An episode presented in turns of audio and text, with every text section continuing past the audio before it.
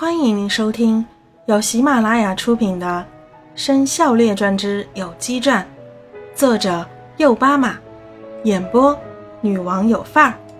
欢迎订阅。第十一集，出现了一个九头黑影。同学们，上集我们说到，终于到了有约的第一天，朱雀广场举办孵化大会的开幕式。先是国王和王后亲切亮相，并发表了讲话。接着是四大神鸟一起亮相，大家都觉得三生有幸。最后大家一起呼唤朱雀的降临，结果来了南方七秀和海绵宝宝。千呼万唤后，朱雀才出现，却宣布要培育生肖凤。第一个有日，虫鸣到了，通过的是金乌老师的第三只脚，那是一个管状的虫洞。虽然朱雀和海绵宝宝以及南方七秀已经离开了，国王和王后带着四大神鸟回到宾馆，但孵化现场还是有很多鸡，因为他们都是蛋宝宝的家长。胖花也在现场，守在第三单元的方队前面。他和伙伴们用随身的行李简单的筑了自己的窝，好在现场不会下雨。因为有朱雀的结界保护，现场也很暖和。因为有四大神鸟的灵力真火，当然现场也有吃喝的供应。不过他们却需要每天掏出一个金币，这让家长们有些心疼。虫鸣出来的一瞬间，胖花第一眼就看见了。后来发生了鸡宝宝救鸡爸爸的故事。当天晚上。崇明在胖花的身边又简单的筑了一个窝，然后聊起了悄悄话。胖花，当日我出去找金乌老师，后来就迷路了，再就找不到你了。然后我回到了鸡村，村长说已经是两个月后了，而且村里面的伙伴们早已经带着蛋宝宝来到了京城。我立即又重回黑森林，我找到了那根。铁杆状的树只发现了一堆白色的羽毛，我找了半天还是没有找到你，累得不行，躺在树下休息，不想却被吸进了树里，然后就晕了过去。醒来后就到了这里。崇明三言两语诉说了与胖花分别后遇到的情况，胖花温柔一笑，一点没有怪罪崇明的意思。反而表情中充满了对崇明的理解与怜惜。崇明，那根铁杆状的树就是金乌老师的第三只脚。你离开之后，一群乌鸦飞来，叼光了我身上的毛。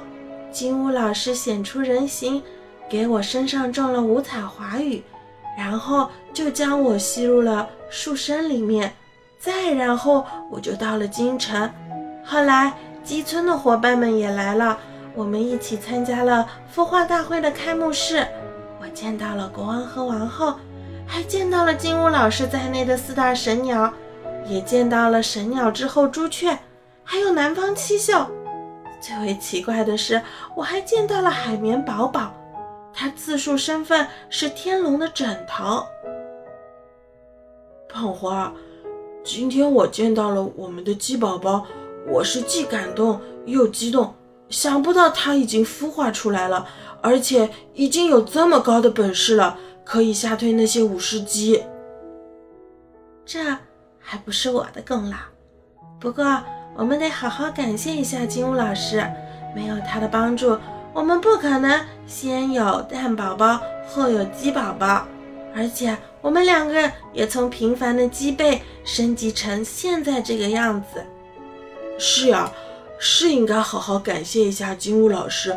对了，孩儿他妈，我们来给鸡宝宝起个名字吧，叫花花，或者叫如花，再或者叫美花，又或者叫兰花。孩他妈，你确定她是一个女生？不确定，但男生也可以叫什么花的呀？你可拉倒吧，哪有男生叫什么花的？哼，我们现在就去把他叫出来，问一问他是男生还是女生。都这么晚了，就别去了。我就是要去。崇明无可奈何，只得跟着胖花悄悄地去第三个蛋方阵里面去找鸡宝宝。好在是深夜，其他家长差不多都睡着了。他俩记得鸡蛋的位置位于第九列的从前到后的第五个，可是他们找到自己的蛋宝宝时，发现已经裂开了，里面却什么也没有。正当虫明和胖花疑惑时，却听到了一阵欢快的笑声，像是两只鸡宝宝在打闹。虫明和胖花侧头向第四个蛋方阵看去，却发现最后一颗蛋有些奇怪，他俩就悄悄地潜了过去。白天他们差一点被五十鸡给抓住，现在他俩心想：鸡宝宝这么大的打闹声，他们都听不见，肯定都是睡着了。虫明和胖花携手向前，手心都紧张的冒汗了。没走多远，就看见最后一颗蛋的附近有一黑一白两只鸡宝宝，长得都毛茸茸的。黑的那只正是崇明和胖花白天见过的那只鸡，确认是自己的鸡宝宝无误。但白的那只是哪来的呢？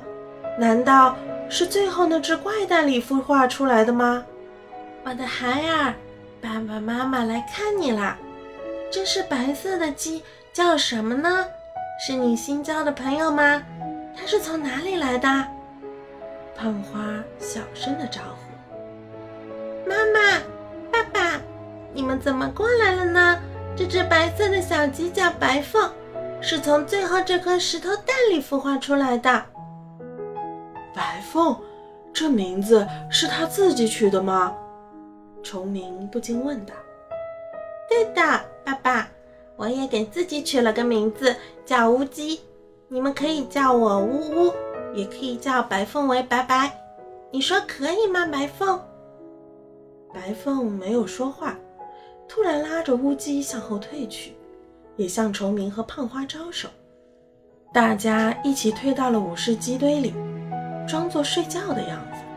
这时，第三个方阵的上面出现了一个巨大的黑影，它有九只脑袋，显然就是九头鸟鬼车老师。虽然看不清模样，但这里就只有他是九只脑袋。黑影在天上无声地翻动翅膀，九个嘴巴一起张开，使劲一吸，就有九个蛋宝宝里面飘出了发着蓝光的烟雾。如此这般，黑影吸了十一次，吸了九十九颗蛋。然后，那个黑影又飞到了第四个方阵上面，对着那些凤凰蛋吐出蓝色的烟雾。不一会儿，九头黑影将九十九股烟雾全部注入到了九十九颗凤凰蛋里面。同时，又有什么东西从凤凰蛋里钻进了黑影的嘴里。天哪，他在做什么？胖花惊讶地叫出了声，九头黑影立即朝五十鸡堆看来，眼神十分犀利，吓得虫明连忙将胖花压倒在地，乌鸡和白凤则乖乖地躲进了暗影里。九头黑影看了一阵子，没看发现什么异常，立即展翅高飞，消失在暗蓝色的云层里。大家这才起身。回到了第四个方阵的旁边，呜呜，把你的爸爸妈妈一起带到我的蛋壳里面来，在里面我们在讨论刚刚看到的事情，这样安全一些。”白凤说道。“好。”乌鸡点了点头。于是大家进到了那个石头蛋壳里。开始的时候，虫明和胖花还在担心一个小小的壳。最多装得下乌鸡和白凤两只鸡宝宝，而他们两个都是成年的了，肯定是装不下的。可是到了里面才发现，蛋壳里的空间十分巨大，而且自成气候，有天有地，有山有水。呜呜爸爸，呜呜妈妈，你们不要觉得奇怪，这里是一个小型宇宙，外观上只有蛋那么大，里面的空间尺度却是无限的。而且可以随我的心意和意念自由变化大小，我管这个空间叫蛋宇宙。”白凤傲娇地说道。“原来如此。”虫鸣点了点头，真是不错。胖花只是夸赞。呜呜爸爸，呜呜妈妈，还有呜呜，刚刚我们看到的黑影应该是鬼车老师，他刚刚应该是将第三方阵中有鸡蛋中的精灵光球给吸了出来，然后注入到了凤凰蛋中。白凤说道：“我觉得应是朱雀指示的，因为朱雀想培育生肖凤。”我们应该立即向家长们公布这一消息。”乌鸡说道。“不可！”崇明阻止道，“这样你们两个的出生时间就暴露了，届时你们都做不成四有鸡了。我建议还是等等看，因为我们都不是鬼车的对手，况且还有那么多的五十级。”对，呜呜啊，你的爸爸说的对。你一定要等到第三个有日的有时才出来，成为名正言顺的四有鸡。